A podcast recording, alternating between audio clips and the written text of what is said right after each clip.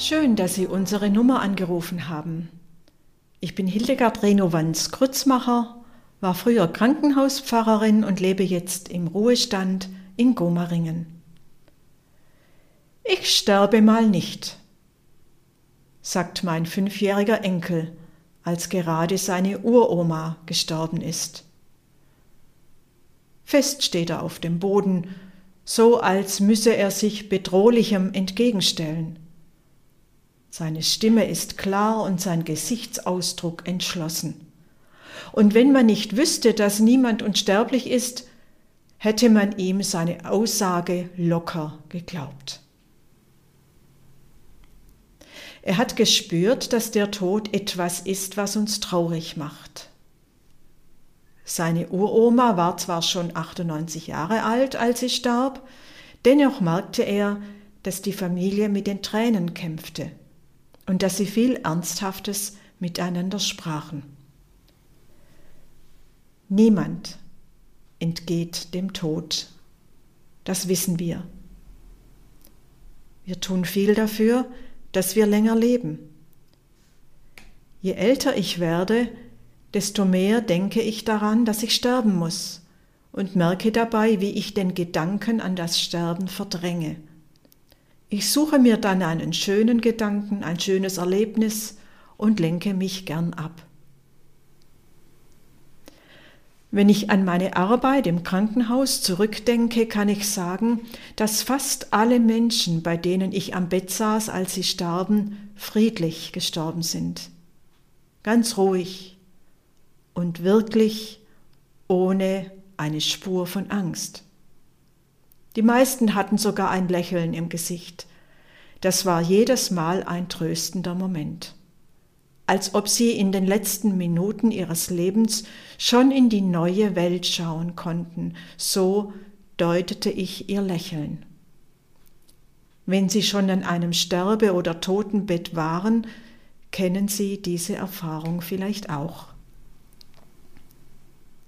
Mit der Erinnerung an das Lächeln im Gesicht der Verstorbenen könnte ich den Gedanken an den Tod eigentlich zulassen, so kommt es mir gerade in den Sinn. Ich werde dies versuchen. Der Lehrtext für heute will uns die Angst vor dem Tod auch nehmen. Da heißt es in Hebräer 2, Vers 15, Christus erlöste die, die durch Furcht vor dem Tod im ganzen Leben Knechte sein müssten. Christus erlöste die, die durch Furcht vor dem Tod im ganzen Leben Knechte sein müssten. Jesus ist gestorben, wie wir sterben müssen. Und erlöst vom Tod sind wir durch seine Auferstehung. Er ist gestorben wie wir und wir werden auferstehen wie er. Und wenn jetzt jemand sagt, wie soll das gehen, ich glaube das nicht, dann antworte ich, wenn ich wüsste, wie das geht, dann wäre ich Gott. Es gibt Dinge, die wir uns nicht vorstellen können, die wir Gott überlassen müssen. Ich erinnere mich an das Lächeln der Verstorbenen, das ich in ihren Gesichtern wahrgenommen habe. Das habe ich erlebt. Das tröstet und beruhigt mich, zumindest im Moment. Und nun kommt der Vers aus dem Hebräerbrief dazu. Abschließen möchte ich mit einem Wort von Rudolf Otto Wiemer, einem Christen aus unserer Zeit. Er hat Folgendes geschrieben. Keines seiner Worte glaubte ich, hätte er nicht geschrien, Gott, warum hast du mich verlassen?